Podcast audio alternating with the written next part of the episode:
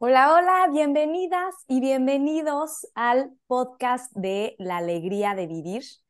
Hoy es un día muy especial, muy importante, porque les quiero presentar al doctor Ricardo Luis Antonio Godina Herrera, también conocido como mi papá.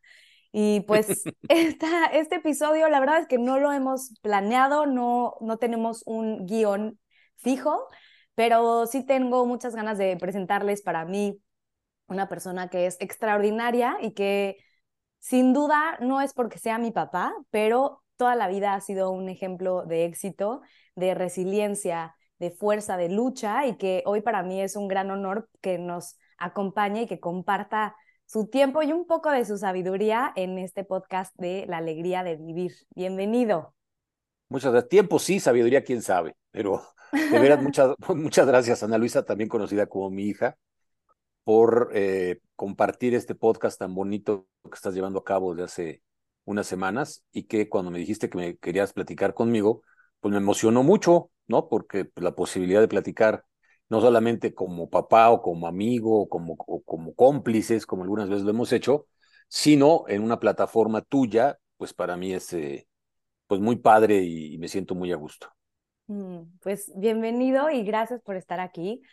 La verdad es que no sé bien por dónde empezar, porque hay muchas cosas de tu historia que quisiera resaltar y compartir, pero podría empezar por porque nos cuentes un poco sobre ti, sobre tu historia, sobre no importa la edad que tengas, siempre has tenido la capacidad de renacer, de renovarte, de siempre estar creciendo, siempre estar luchando y sobreviviendo, pero yo sé que tienes muchas cosas que te, que te destacan y te hacen sobresalir, pero hay algunas muy particulares en el tema de salud y genético que también te, te hacen un poco diferente y me gustaría que empezáramos por ahí. Claro que sí. Primero, eh, un poco aclarar por qué me llamo Ricardo Luis Antonio.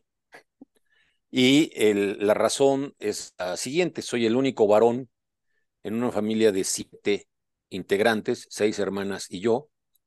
Yo eh, soy el penúltimo de mi, de mi familia.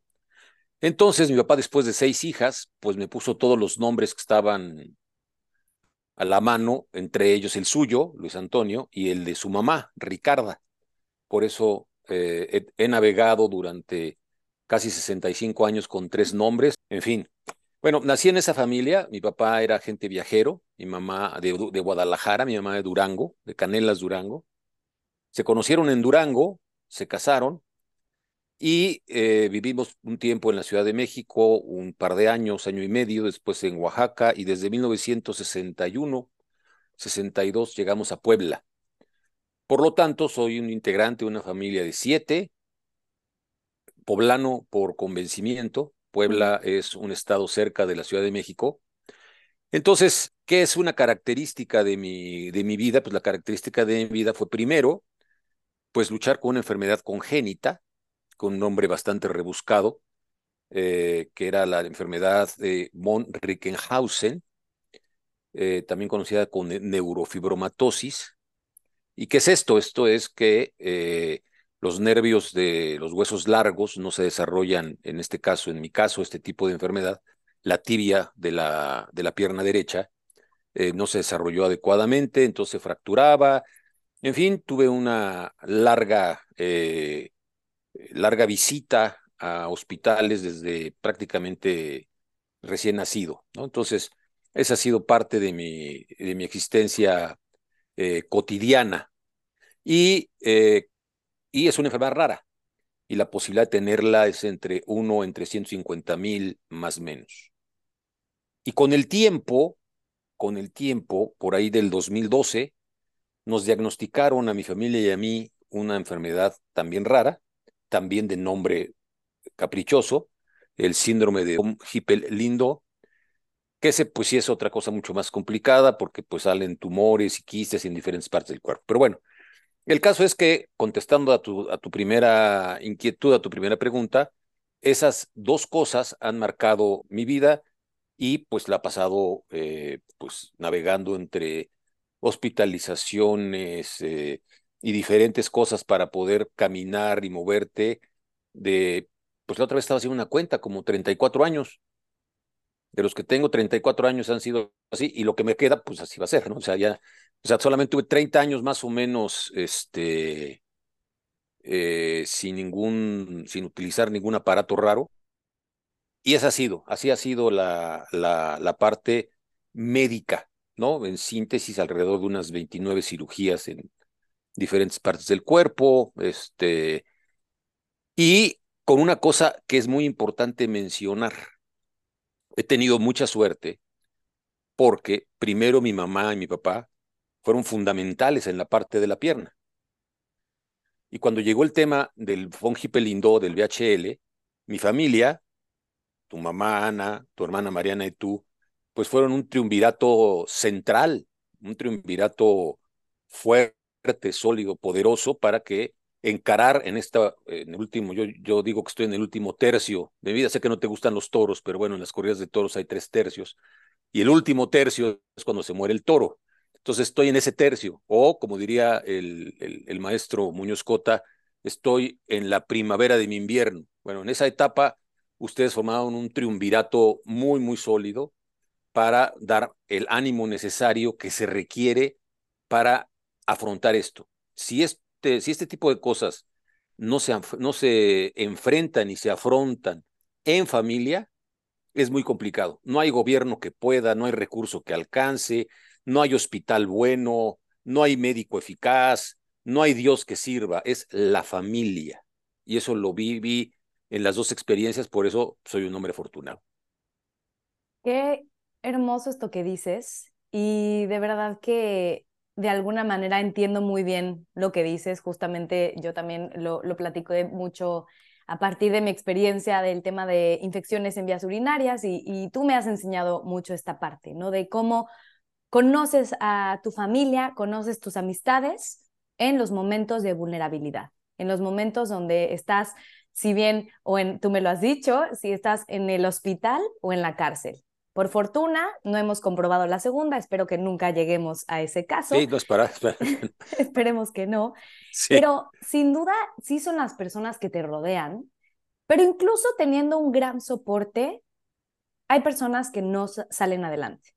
Hay personas que no importa cuánto tengan, y no solamente me refiero a dinero, pueden tener recursos, familia, apoyo, y no salen adelante creo que una de las cosas que más admiro de ti y que me has comprobado una y otra y otra vez ha sido tu capacidad de, de tomar herramientas, de de verdad fortalecer tu mente y a partir de, de las situaciones externas, a partir de los retos, siempre encontrar la luz, siempre seguir luchando. De hecho, quiero usar un poco de referencia a este libro que tengo aquí, que es tu libro de Mi pierna derecha donde hablas justo el tema de la discapacidad. Y hay una parte que me encanta, que justamente tú no has visto eh, la parte de la discapacidad como una limitante, sí una limitante física de alguna manera, pero no es una limitante mental, no es una limitante emocional. De hecho, hablas de que somos libres para imaginar, para pensar, para soñar. Y, y por eso también me interesa mucho rescatar esta parte porque tú has tomado herramientas como los libros, la poesía, la música, el arte. De hecho, te encantan los deportes a pesar de que tú mismo no has, no has podido practicarlos, como una manera de salir adelante, para ser resiliente. Quiero que nos platiques un poco de esto, porque a veces las personas que, que suelen nacer en contextos de ese tipo tienden a victimizarse y entonces terminan en alguna drogadicción, en alcoholismo, en algún patrón de autodestructivo y que no solamente destruyen a sí mismos, sino a los demás. Y tú tuviste la capacidad y la fortaleza mental y de corazón de decir, yo voy a crear una realidad distinta para mí y que más adelante vamos a hablar justamente del tema del feminismo, pero por ahora hablar de esta parte de tu mente, tus pensamientos, lo que tú colocas en tu mente y lo que has hecho con ella para trascender eh, pues las adversidades físicas y los limitantes.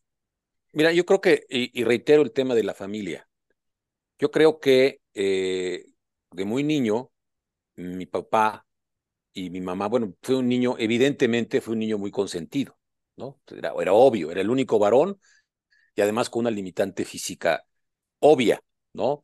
yo usé eso 15 años, o sea, no, no, no podía saltar, no podía correr, no me podía mojar, no podía aventarme en las piñatas, en fin. Pero mi papá siempre me dijo campeón, siempre. Yo era campeón. Yo, al, paso de los años, pues yo campeón de qué? Ya después puedo ser campeón en otra cosa, pero, pero deportivamente no. no. Nunca fui campeón de nada, ¿no?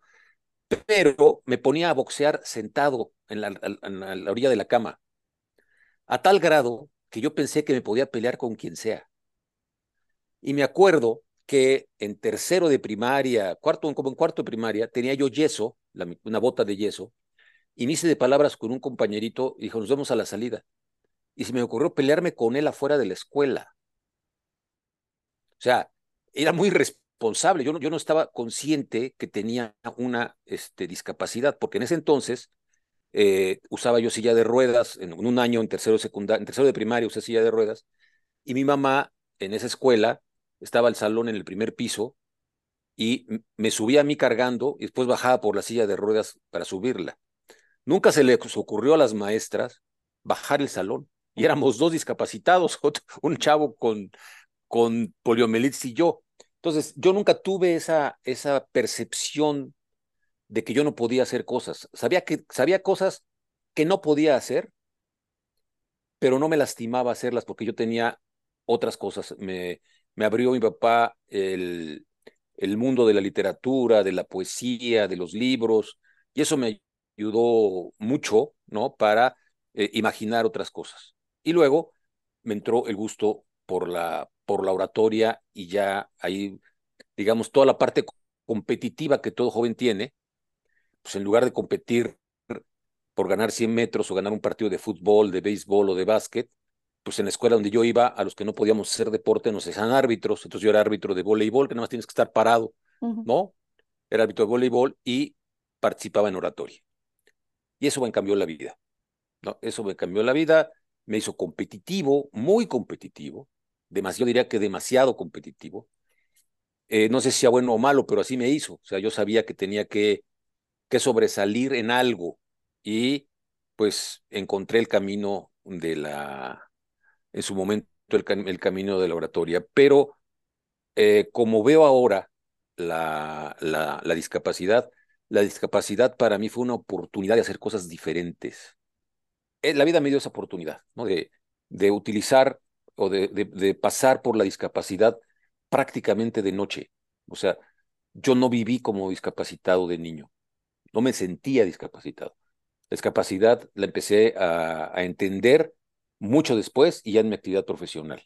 No, no como, no fue una, nunca lo vi como una limitante ni para estudiar. Para mí era normal estar cuatro o cinco meses en el hospital, llegar a la escuela, estudiar un mes, pasar el año y después ir al siguiente año, ¿no? Era, era normal, ¿no? Parte de la, parte de lo que tenías que hacer de manera cotidiana para, para pasar la primaria, sobre todo, que fue el, fue el donde no estuve más involucrado en estancias eh, hospitalarias muy, muy largas. Pero yo como lo veo ahora es que eh, todas las personas que tienen alguna discapacidad pueden tener la gran oportunidad de usarla para ser mejores en lo que decidan hacer, en lo que sea.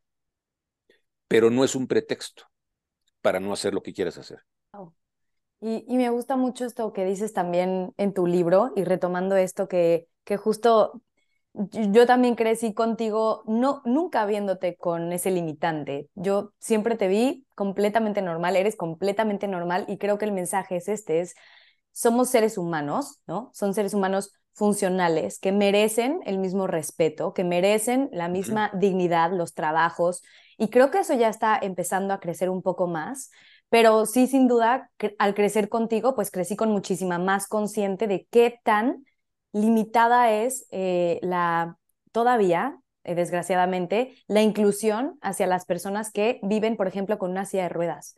Los lavabos, los lavabos no están hechos para alguien que está en silla de ruedas, ¿no? Eh, las rampas, las escaleras, yo cada vez que veo una rampa me acuerdo de ti porque tú sabes perfectamente cuáles son las medidas, la inclinación que requiere una silla de ruedas y que desafortunadamente no, no los consideramos así y entonces los vemos como diferentes, como raros, como angelitos, como especiales. Y la verdad es que no es así, no es así. Son seres humanos que, que merecen y que, que tienen todo el derecho de vivir plenamente.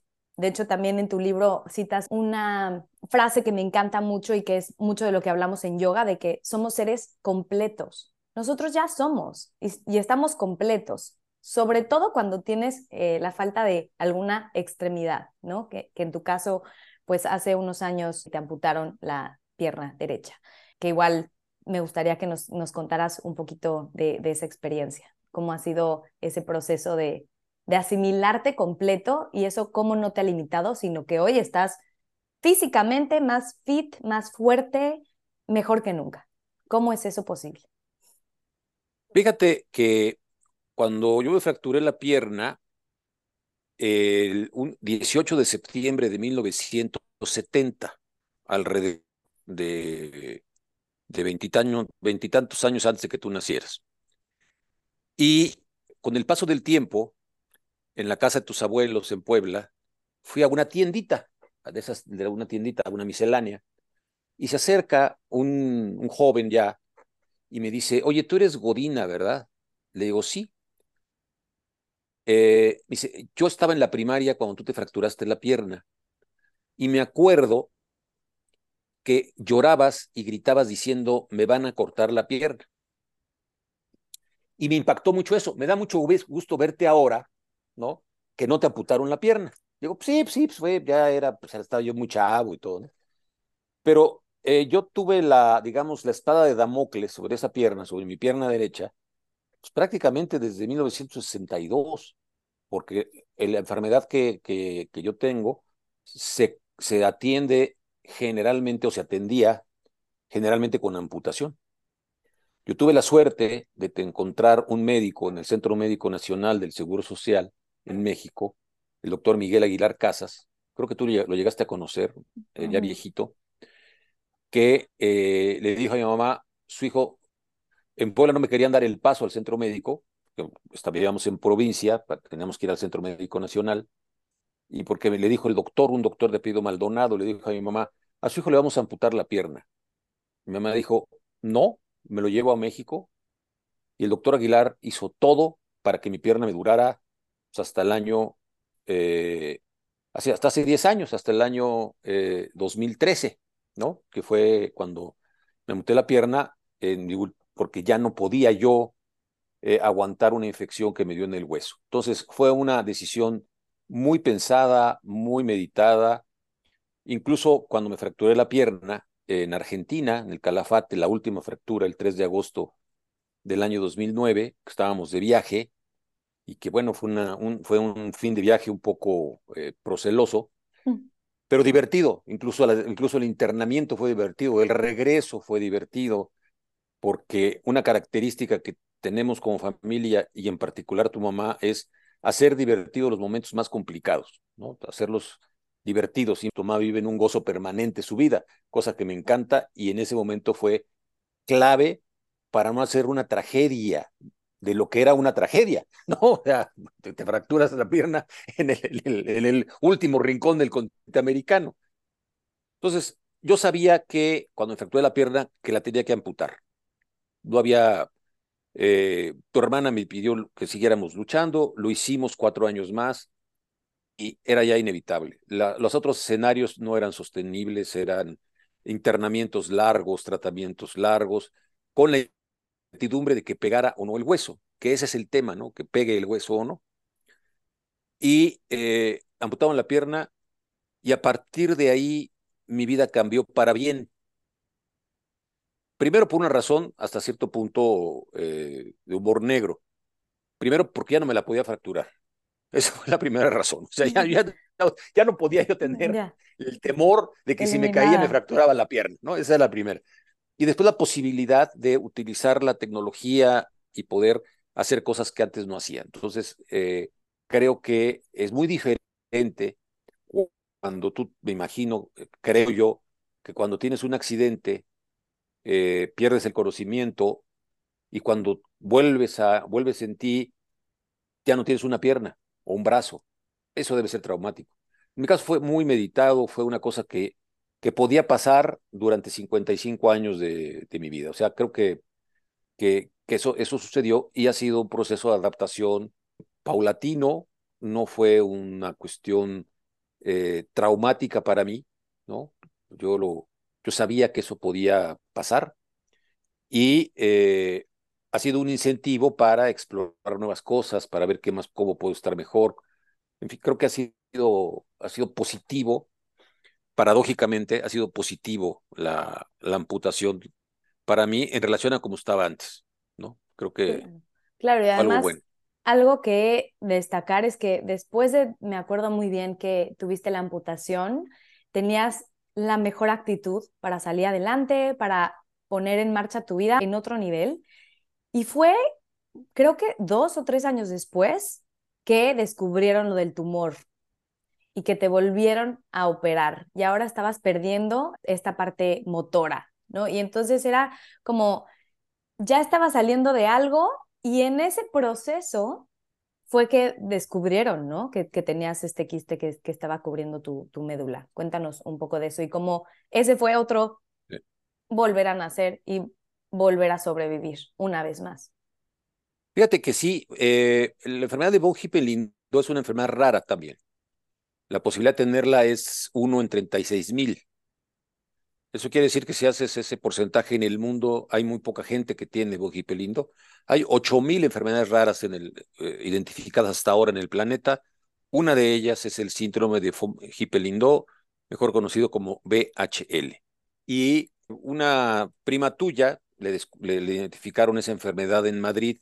Nos hicimos las pruebas y de mis hermanas eh, de sangre, una la tiene, otra no, de sus hijas que tiene tres, dos sí, una no, en mi caso, una sí, otra no. Tú tuviste la suerte de, es porque se puede, hay el 50% de probabilidades de traspasarla o no. Eh, entonces, eh, pero fíjate que no hay mal porque por bien no venga, y te voy a explicar por qué. Cuando te aputan la pierna, uno de los temas más delicados para la recuperación es lo que le llaman el síndrome del miembro fantasma.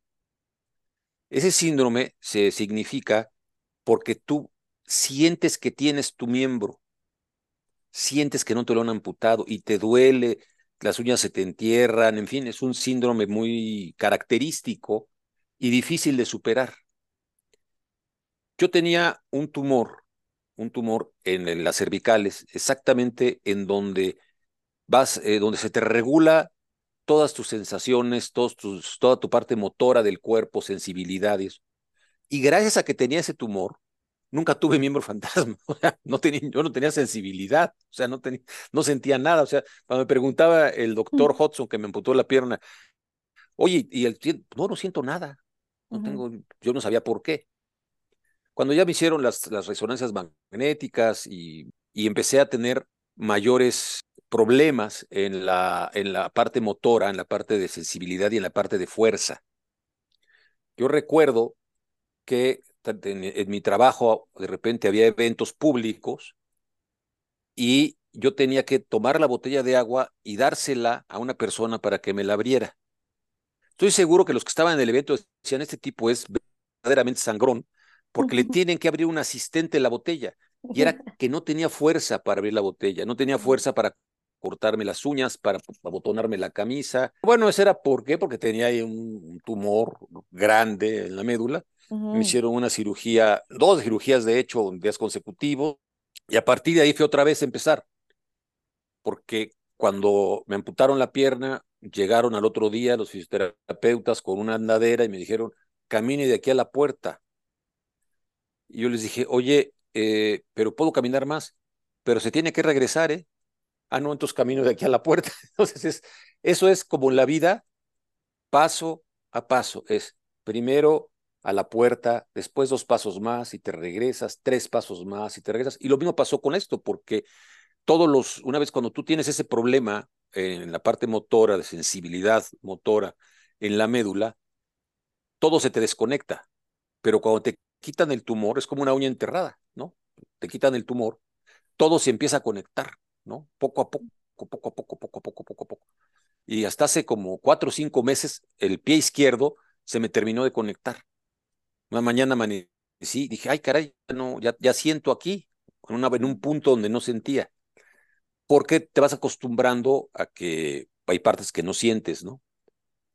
Pero esta, este fue un, y lo dices bien, un nuevo renacimiento, ¿no? Hace nueve años que me operaron. Y afortunadamente en, las, en todos los estudios que me tengo que hacer anualmente, no hay, no hay eh, visos de que renazca ese tipo de tumores. A lo mejor salen otros, pero esos aparentemente ya no. Pero siempre es un reto. Ir al quirófano es un, es un reto. Es, eh, yo creo que la anestesia es como morirte y luego, y luego despiertas y ya regresaste a la vida, ¿no? Es, eh, hay gente que platica cosas complicadas y raras en las anestesias, pero esa, esa cirugía en particular fue una cirugía complicada, larga, pero afortunadamente estábamos en muy buenas manos. Y eh, dos cosas importantes que incluso yo refiero en el libro que me movieron toda mi rehabilitación. Una, cuando me amputaron la pierna. Me amputan la pierna un miércoles, salgo del hospital un sábado y tu mamá me sube al coche y me lleva a un centro comercial en silla de ruedas. El domingo. Y cuando me operaron del cuello, de las cervicales, llegó mi hermana, mi hermana Edith, y me dice, vamos a llevarla a comer. Le digo, no, pues comemos aquí en la casa. No, vamos a llevarla a comer. Y digamos que el coche de donde estábamos nosotros hospedados al coche eran 15 metros, que para mí era un maratón. Entonces, pues caminamos esos 15 metros y esos dos hechos, el obligarme a que no me puedo quedar acostado, que tienes que seguir moviendo las piernas, o en mi caso moviendo la pierna, y que te tienes que mover y que te tienes que, eh, que volver a trabajar y volver a hacer lo que haces.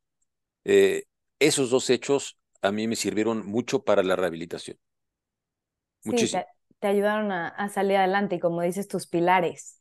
Y regresando un poco al tema, que también algo que me sorprende mucho de, de tu historia y cómo has tenido la habilidad y la capacidad de escribir tu propia historia, tiene que ver con, también lo mencionas aquí en el libro y bueno, me has, hemos platicado de esto múltiples veces y como lo comentabas al principio del episodio, creciste con seis hermanas. Y bueno, has tuviste la gran fortuna de tener dos hijas y una esposa.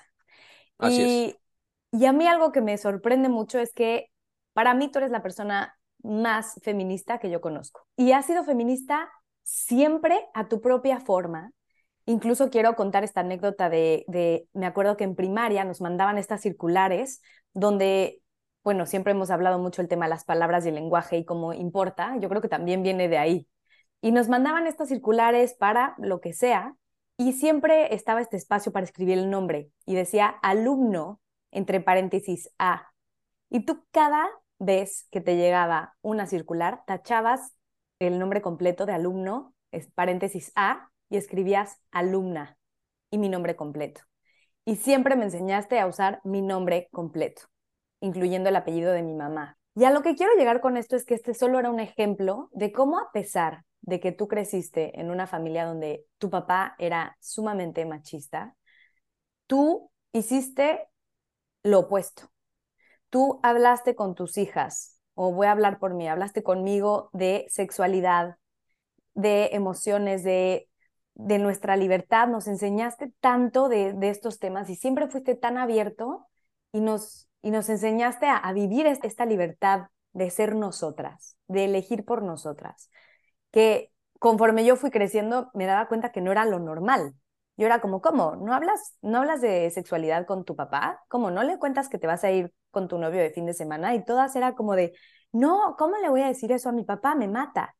Entonces, eso son de las cosas que yo digo, ¿cómo, cómo pudiste hacer esa transición? ¿Cómo pudiste tú elegir ser, que, ser el papá que, que has sido durante estos años, tan leal, tan incondicional, el más abierto, el más amoroso. Genuinamente eso es algo de, los, de las cosas que, que, yo creo que es de lo más difícil de hacer, ¿no? Como, como hijos es muy fácil criticar y juzgar las cosas que no nos gustan de nuestros papás, pero a veces inconscientemente repetimos el patrón. En tu caso no, en tu caso le diste la vuelta y creo que has tomado lo que más amas de tus, de tus padres, lo, vives su ejemplo, vives eh, desde el lugar donde los admiras y los amas, pero pudiste elegir qué tipo de papá, qué tipo de hombre eres. Eso me gustaría que nos contaras un poco de esto. Fíjate que yo creo que tiene mucho que ver con la formación académica y cultural. Yo tuve contacto con todo el pensamiento de izquierda desde secundaria y prepa. De hecho, mi papá era un poco contradictorio porque efectivamente era un tipo muy, muy, machista y autoritario, pero era de izquierda, ¿no? Y yo el pensamiento de izquierda lo ubico como un, pensamiento libertario, donde el ser humano es auténticamente libre y somos iguales hombres y mujeres y no, no hay por qué haber preeminencia de uno sobre otro, ni poder de uno sobre el otro, salvo que sea en una elección democrática donde uno le gana al otro o el otro le gana al otro, ¿no? Entonces, eh, pero tuve contacto con ese pensamiento liberal, libertario, y lo contrasté como mi papá trataba a mis hermanos, ¿no? ¿Cómo las trataba? Fue por todo, todo, lo opuesto a lo que acabas de comentar, o sea, era, era autoritario, se peleó con todos los esposos y novios de mis hermanas, en fin, ¿no? Las, las consideraba como una propiedad, no como, como parte de su activo, como parte de su... Eh, eh, su honor estaba en la sexualidad de mis hermanas. Entonces, eh, eso para mí era una muy mala apuesta. Entonces, cuando yo tuve hijas, dije, yo las voy a educar en la libertad plena, que ellas decidan su vida, que ellas eh, decidan qué hacer, qué no hacer. Eh, y eh, acabo de, de leer un, un, libro que se llama Un caballero en Moscú. Y él dice, dice, es que un padre se tiene que acercar a sus hijos, a sus hijas, tratar de orientarlos y dar cuatro pasos para atrás. Dice, bueno, no cuatro, tres. O sea, orientar, separar, pero estar ahí. Eh, creo que eso es lo que he tratado de hacer a lo largo de, de más de 60 años con papá, ¿no? 30 y 30 más o menos. Entonces, eh, pero he sido así por, por convencimiento, por respeto. Y otra cosa, desde primaria yo siempre competí con una compañera para ser el primer lugar de mi salón. Siempre y casi siempre me ganaron. Por una u otra razón, ¿no? Particularmente porque ellas hacían deporte y yo no, entonces sacaban 10 y yo sacaba 9, ¿no? Entonces, llevamos puro 10 y me ganaban por uno o, dos puntos, ¿no? Entonces, yo siempre vi que vi en la mujer a una persona que era igual de inteligente que yo, más o menos, ¿no? No sé si yo sea mucho o poco, pero éramos iguales, competíamos en igualdad. Y así lo vi yo siempre. Y con mis hijas, pues igual, ¿no? Entonces creo que, que esa fue, es, un convencimiento que deriva de un pensamiento absolutamente libertario, eh, sin atavismos, sin, sin temas secretos, sin temas oscuros, porque mientras más oscuro sea un tema, más atractivo es. Si tú lo transparentes, si tú lo pones en la mesa, ¿no? Recuerdo que una vez estábamos cenando en tu abuela, tu mamá y yo, y yo le dije a tu abuela, señora, entienda, sus, nietas, mis hijas tienen una vida sexual activa, pero no se han casado y tienen una vida sexual activa, entiendan. Si yo lo entiendo y me vale gorro, pues usted entiéndalo también que le valga gorro, no se preocupe, hombre, van a estar bien, son inteligentes, no les va a pasar nada.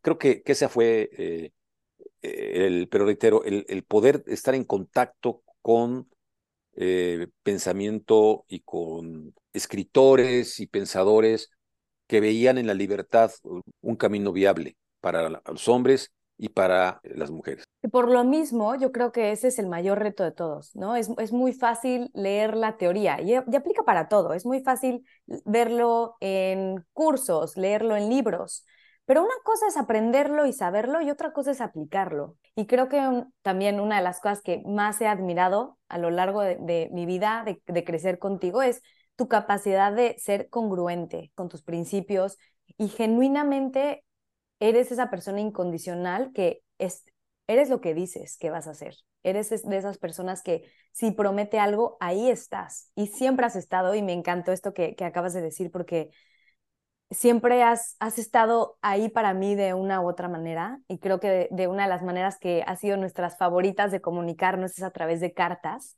que has estado ahí siempre, ¿no? Y, has estado en presencia, has estado con tus palabras, con algún poema, con alguna canción, algún libro, ¿no? Me, incluso me acuerdo en alguna ruptura amorosa, tu lenguaje de amor hacia mí fue, toma este libro, y era La separación de los amantes, me acuerdo muy bien.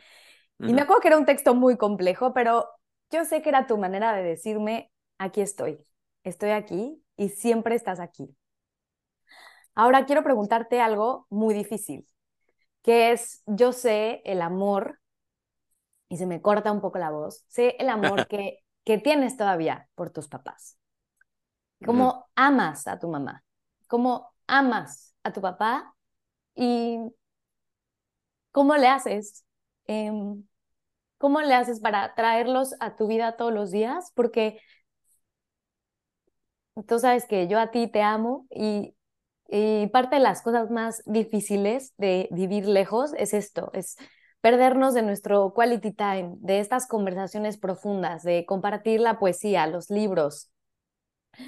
Y de alguna manera formas parte de mi vida, pero, pero ¿cómo, cómo haces para, para vivir sin tus papás contigo presentes? ¿Qué, qué haces para mantenerlos en, en tu día a día, para honrar su vida desde quien eres hoy?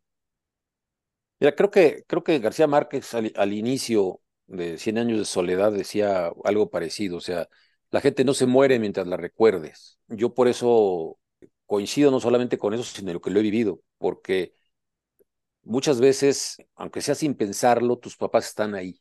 Mi mamá murió cuando tenía 60 años. Tu vivió, yo ya llevo cinco años más que ella.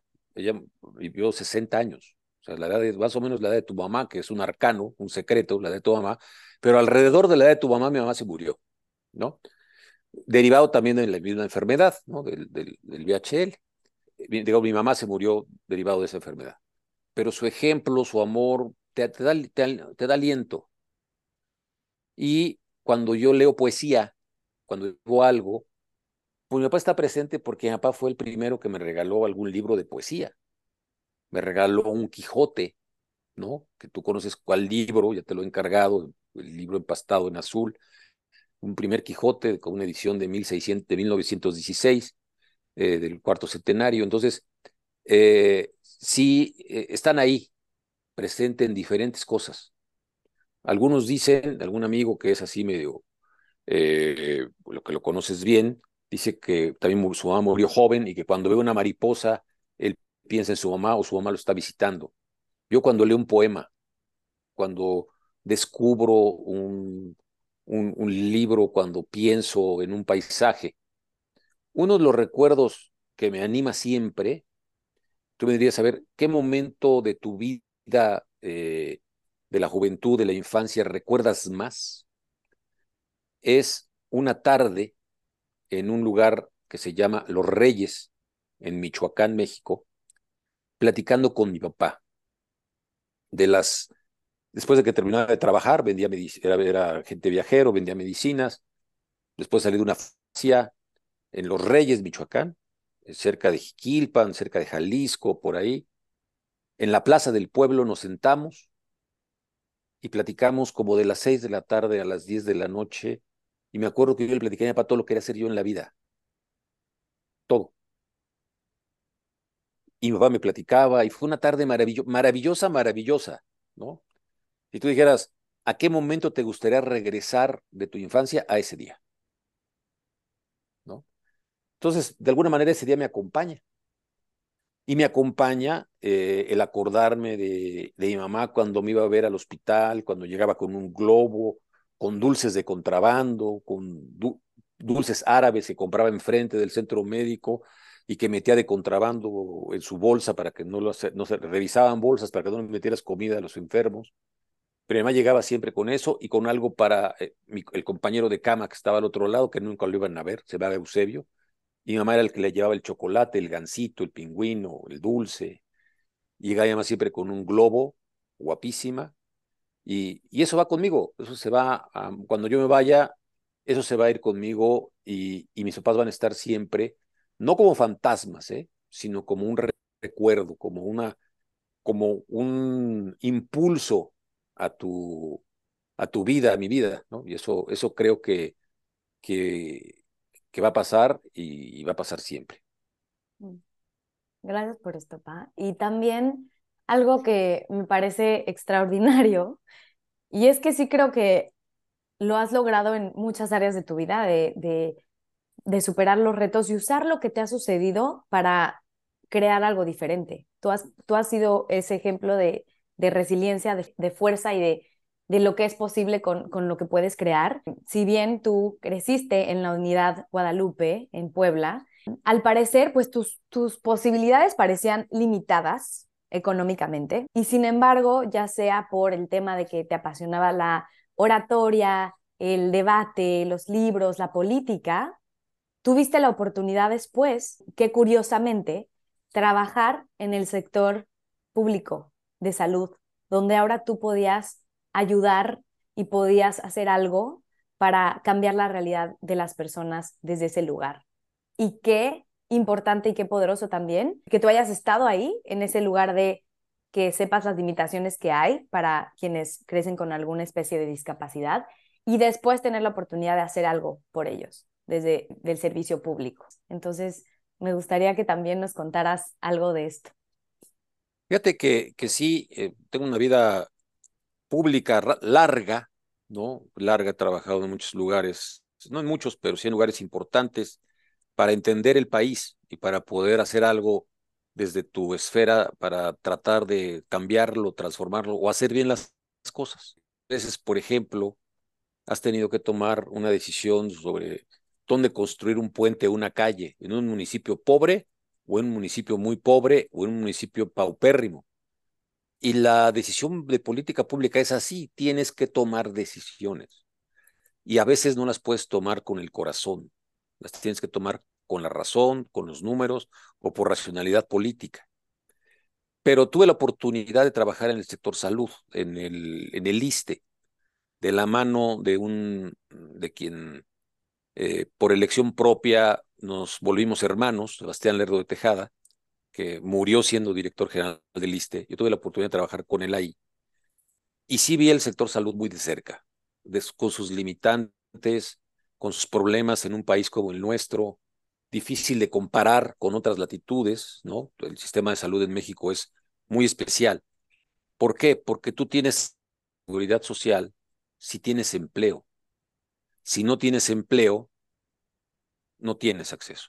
Y tú te preguntarás, bueno, pero pues si todo el mundo trabaja, pues sí, pero en nuestro país el 60% trabaja en actividades informales, es decir, que no tienen acceso a seguridad social. Mm. Entonces, ese es el reto. Nos tocó trabajar en una institución que le da servicios a los que trabajan para el gobierno. Y sí, la parte de salud es muy importante. Hay, y veías cosas eh, trágicas en hospitales y también te encontrabas con que había prácticas, atavismos imposibles de resolver en tres años o en seis años. Eran cosas que venían de mucho tiempo y siguen actualmente eh, con atrasos de muchos años. se necesitan muchos recursos, mucho dinero para cambiar eh, de fondo las cosas, se necesita combatir la corrupción, se necesita, eh, pero en fin, pero dentro de lo que puedes hacer, también se puede también se puede, valga, la, valga, el juego de palabras, pero dentro de lo que puedes hacer, no hay que perder la oportunidad de hacerlo. De que tengan mejores servicios, de remodelar los hospitales, de tener salas, salas eh, de espera más agradables, o en el sector vivienda, donde también, también, también trabajé, hacer que las personas con alguna discapacidad tengan acceso a créditos y que las casas estén hechas para que ellos vivan en ellas. Hay muchas cosas de, política pública que eh, puedes hacer con esta conciencia. Entonces, eh, sí, sí, fue una, una oportunidad muy rica. Estuvimos ahí tres años en un lugar, tres años en otro, pero siempre con la posibilidad y con la, la idea de, de hacer bien las cosas en el entendido de que era un escenario con pocos recursos, con retrasos históricos, pero bueno, avanzar hacia allá, hacia avanzar hacia un mejor, hacia un mejor camino, eh, si das un paso y retrocedes dos, ya avanzaste. Siempre es un poco frustrante o abrumador querer hacer cambios más grandes y que de alguna manera no, no, podemos, no podemos hacer tanto, pero, pero creo que sí tenemos mucho poder de influir y tú lo has hecho. Yo he visto a las personas que has podido acompañar con un abrazo, con un apoyo, con una palabra y, y eso es de las cosas que más yo creo que se quedan, ¿no? Que se quedan en, el, en el camino y en el corazón de las personas. ¿Cuál para ti ha sido la mayor alegría de vivir? Mira, yo te podría decir que eh, haber ganado un curso de oratoria, tener un cargo importante, pero no. Yo creo que una alegría, para mí una alegría de vivir, es eh, esa plática con mi papá o una sobremesa que tuvimos en abril. Tu hermana, su, esposo, tú, Mauricio, Ana y yo. Eh, esa sobremesa. Hacerla eterna, ¿no? Esa sería, ¿no? Algún viaje que, que hayamos hecho, una plática, una plática, me acuerdo, un restaurante, tu hermana, tu mamá, tú y yo, platicando, caminando por algún lugar, eh, contigo en una esquina, en una ciudad donde hacía mucho frío y que tú insististe en ponerte guaraches cuando tenías que usar botas. Eh, eh, esos son los momentos que te, que te significan. Lo demás son momentos profesionales que sí son importantes, que sí son significativos, pero yo creo que si tú me dijeras cuál es el mensaje es aprovechemos los instantes, no los años, los instantes de felicidad y que esos instantes nos den el aliento para seguir viviendo. Tengo dos últimas preguntas para ti. La primera es que sé que recientemente, sobre todo a partir de la pandemia, empezaste a meditar. Cuéntanos un poco de cómo ha sido este proceso de empezar a hacer meditación y cómo esto ha mejorado tu calidad de vida y tu capacidad de de concentración? ¿Qué cambios has descubierto a partir de esta práctica? Mira, una hija mía descubrió en uno de, una de sus estancias en el extranjero que su vida tenía que cambiar. Cuando esa hija mía regresó, hicimos una caminata por donde vivíamos y me hizo una primera meditación. Ella estaba empezando en eso, en una primera meditación, y me llevó en esa meditación a mi infancia y terminamos llorando los dos en la banca de la entrada de la casa. Ese fue mi primer contacto, digamos, con la, con la meditación. Y posteriormente en la pandemia, esa misma hija estableció todos los días eh, dar de manera gratuita a todo el mundo, a todos sus amigos, a todos sus contactos, meditaciones de media hora a 20 minutos. Yo prácticamente las hice todas y me sentí muy bien sirvió, me sirvió mucho para poder soportar esos meses, esos dos años tan complicados que fue la pandemia para, para México y para el mundo y para la familia, en fin, me sirvió muchísimo, muchísimo y muchísimo. Creo que te ayuda a enfocarte más, eh, si lo haces en la noche, te sirve para terminar el día y también te cambia tu manera de encarar el día de manera inconsciente, ¿eh? no creas que que una vez que haces la meditación ya sientes que el día cambió, no, en el transcurso del día te estás dando cuenta que te vas hidriendo, al menos eso me pasa a mí. Y esa, esa hija mía la tengo ahora en pantalla. Entonces es un agradecimiento también público que le hago a, Ana Luisa, porque ella me introdujo a este mundo eh, de la meditación, que es fascinante, es un instrumento, una herramienta que sirve para que tú puedas encarar mejor tu día a día. Eso a mí no me cabe, no me cabe la menor duda. Gracias, gracias a ti, porque justamente es de las cosas que más me sorprenden de ti y no me, y no me dejas de sorprender cómo con los años vas retándote y superándote en todos los ámbitos. Hace unos momentos yo mencionaba que estabas más fit que nunca y es que en los últimos años has bajado cuánto, aproximadamente como 40 pues kilos. mi peso máximo fue 145 kilogramos ahorita ando alrededor de 107, 105, todavía no bajo de 100, pero ha sido un cambio radical.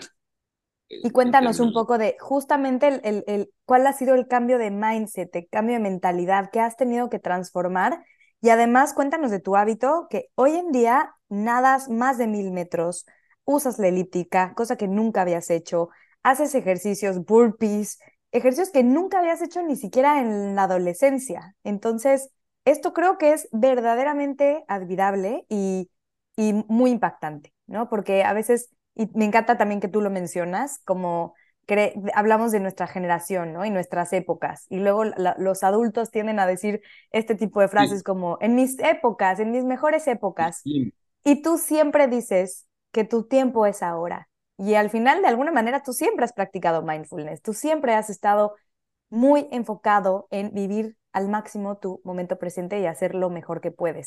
Mira, eh, efectivamente, a mí no me gustado nunca esa frase de en mi época, en mi escuela, eh, era, era, mejor, los tiempos donde, donde yo viví era, era mejor que lo que están viviendo ahora los jóvenes. Yo creo que no, yo creo que tu época es el día que estás, eh, que estás viviendo y el reto que tienes enfrente hoy y quizá mañana ese es tu momento, esa es tu época, porque si tú piensas de esa manera, pues prácticamente estás muriendo. Estás diciendo, yo, yo era ese y ahora ya no soy lo que eres, esta no es tu época. O sea, el, el Internet, el, el, X o el Twitter o el Tweets no es tu época. Pues claro que sí. O tu época es el radio. ChatGPT. O, o, o, tu época es el radio. O tu época es el papiro, ¿no? O sea, pues no, pues esta es tu época, ¿no? O sea, no, no, hay, no hay duda, yo no tengo duda de eso. Entonces, en ese sentido, eh, eso sí, lo, eso, eso sí lo, lo, reitero. Y eh, una vez que me, que me amputaban la pierna, tengo un problema de sobrepeso eh, crónico. Y encontré afortunadamente una doctora en neurología bastante atinada que encontró la fórmula de combinar ejercicio y peso, porque yo hacía ejercicio durante la pandemia, estuve haciendo mucho ejercicio y no bajaba de peso. Y la razón era pues que no combinaba yo bien los carbohidratos, yo comía mucho carbohidrato, muchas frutas, en fin. Total, encontrando eso, el ejercicio, eh, conforme bajando de peso, haces más ejercicio porque tu cuerpo se mueve más, se mueve mejor. Y la prótesis que tengo en la pierna derecha es una prótesis bastante, bastante afortunadamente bastante buena, que me permite movimientos que no hacía yo cuando tenía la pierna.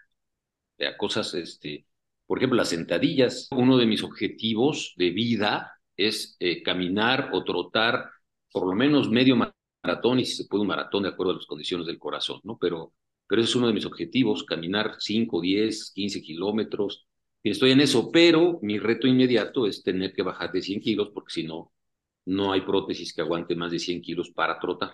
Y un impulso importante en todo esto es un amigo mío que compartimos este, historias hospitalarias eh, largas, él tiene 50 cirugías, yo 29, me supera en eso, pero eh, él con el profesor Zapata eh, nos entrenaba, Monroy, nos entrenaba y me hizo trotar alguna vez antes de casarme.